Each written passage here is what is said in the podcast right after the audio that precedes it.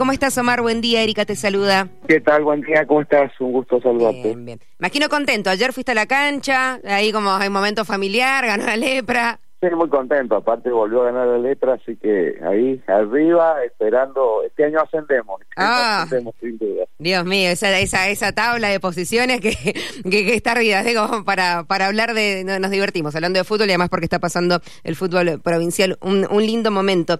Bueno, eh, Omar, te queremos consultar específicamente primero por el tema eh, ítem aula. Has propuesto que se habla del tema, que se debate específicamente, bueno, que se trate en una sesión especial urgente antes de las elecciones, que están en menos de un mes. Sí, porque en realidad nosotros cuando propusimos el ITA en aula, eliminarlo y pasarlo al básico progresivamente hace tres meses atrás aproximadamente, eh, salieron todas las voces disonantes, tanto de, de Machi como de Cornejo, como de todo el mundo, a decir de que no, que no correspondía, que estaba bien, que ordenaba, que era ahorro. Bueno, todas las bondades que se han venido diciendo durante estos años de la gran mentira y el gran eh, estafa que ha sido la comunicación del tema del ITA en aula.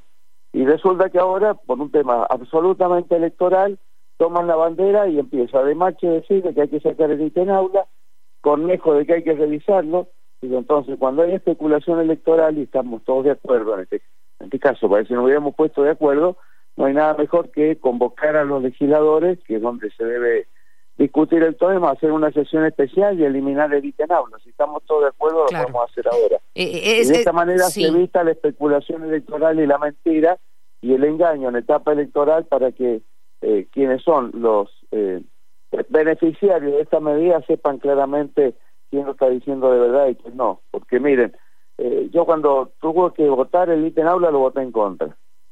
Los otros dos candidatos mandaron a votar a favor, lo inventaron, lo pusieron en funcionamiento e inclusive fueron a la Corte de, la provincia a, a- a pedir que se revalide esa ley.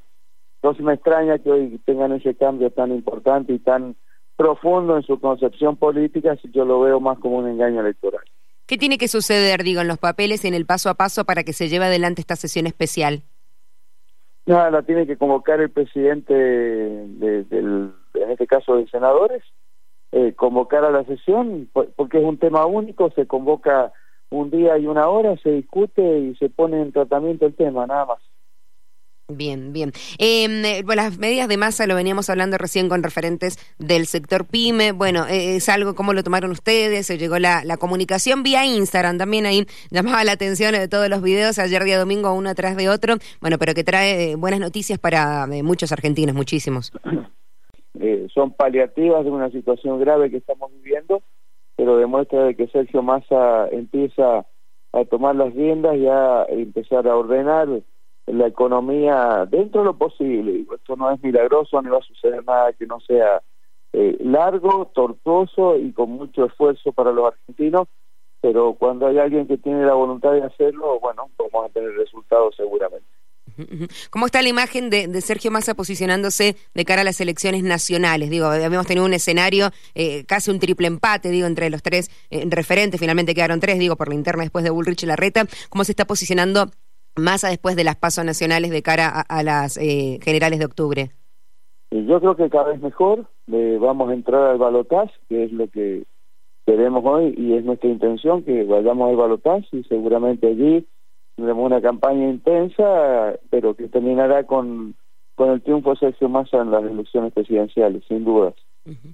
Un tema muy sensible para también todos los argentinos, habló mucho la semana pasada, este tema ley de alquileres, eh, se está eh, allí, empezó a debatir en el Congreso y usted con Hilardo tiene un, plan muy puntual, ¿no? Para eh, hablar sobre la emergencia habitacional de Mendoza, este plan para las viviendas, cómo confluyen, digo, allí esos puntos, la situación, bueno, de emergencia habitacional que atraviesa no solo Mendoza, sino el país. Sin dudas, nosotros podemos hacer muchas leyes de alquileres, hacer la mejor ley de alquiler, pero si no hay casas y departamentos para alquiler, no- estamos hablando de prácticamente de una de, de, una de algo imagina- imaginario.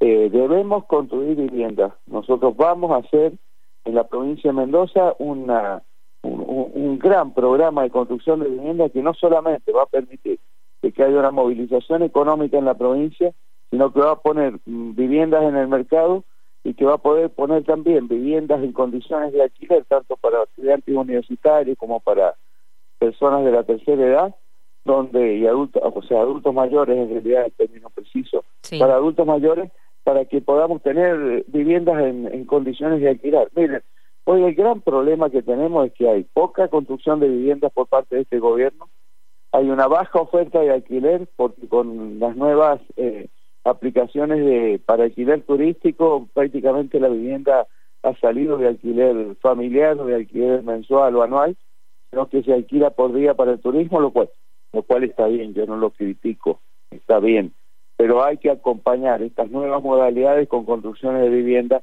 de tal manera de que podamos tener viviendas en alquiler.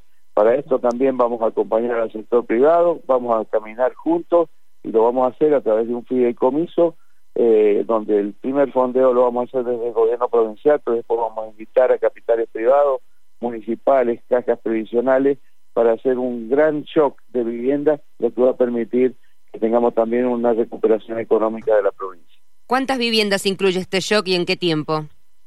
en los cuatro años estamos eh, convencidos de que podemos hacer 16.000 viviendas. ¿Qué, eh, ¿Cuántas son las que necesitan los mendocinos? Imagino que a veces son más, pero bueno, eh, siempre es todo claro. Sí, hoy necesitamos 70.000 viviendas nuevas y alrededor de 80.000 ampliaciones y, y, y, y, reparaciones en viviendas que ya están en condiciones o que son chicas y las familias están hacinadas o que necesitan alguna algún arreglo en su conducción. Omar, bueno, también lo mismo como le hablamos a Marcelo también, vamos a poner ahí un, un punto eh, y seguido y prontito volvemos a tomar comunicación, estamos en un mes eh, ya cuenta regresiva, ¿no? Para las elecciones generales aquí en la provincia y vamos a seguir charlando seguramente con todos los candidatos, así que gracias por sumarse. No, gracias a ustedes por darme esta oportunidad y volver a decirle a los mendocinos, la oportunidad distinta en estas elecciones son Lucas Hilardo y yo. Lo demás es lo mismo de lo que viene en estos ocho años. Así que que nos miren, que realmente estamos trabajando mucho, tenemos proyectos y los vamos a llevar adelante. Gracias, Omar, que tenga buena semana.